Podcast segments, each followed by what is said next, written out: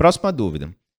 Infarto com supra com mais de 12 horas de evolução. O que é que eu vou fazer? Porque vê, infarto com supra com menos de 12 horas, né? Dúvida zero. Você vai abrir a artéria, eu vou abrir como? Trombolítico, angioplastia, acabamos de falar. Depende se você está no centro que tem angioplastia, se não está, transfere, etc. Isso é fácil de, de decidir. Com mais de 12 horas, contudo.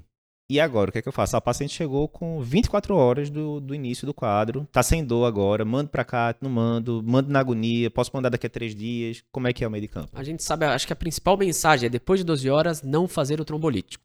Perfeito. A gente sabe que na primeira hora você tem estudo mostrando que o trombolítico é muito similar à angioplastia primária. Uhum. Até 3 horas o resultado Até é três bom. horas, né? Tá? E aí depois de 12 horas a gente sabe, já depois de 6 ele já perde muito da eficácia, Aham. depois de 12 horas ele não deve ser feito. Então Certo. essa é a primeira mensagem. A diretriz europeia tem uma recomendação, que é uma recomendação baseada em evidência mais fraca, mas eles consideram como 2A. Você fazer angioplastia primária até 48 horas do início dos sintomas. Uhum. Então o paciente chegou lá com 14 horas sem dor, você liga para uma anestesista e fala: "Não, já passou 12 horas, não tem que fazer". Se for pela diretriz europeia, é Uhum. recomendado Certo. você fazer sim, mandar o paciente o mais precoce possível. Mas isso dá margem para discussão. Ô, Isso dá nome- margem.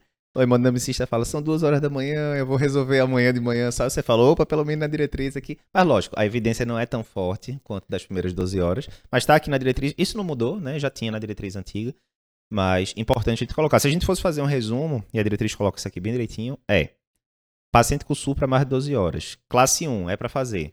Se o paciente tá com dor recorrente, se tá com estabilidade hemodinâmica, estabilidade elétrica, fez uma TV na sua cara e tal, vai mandar, aí não tem muita dúvida, todas as diretrizes concordam isso. Entre 12 e 48 horas, sem dor, aí você manda indicação 2A e abre a artéria.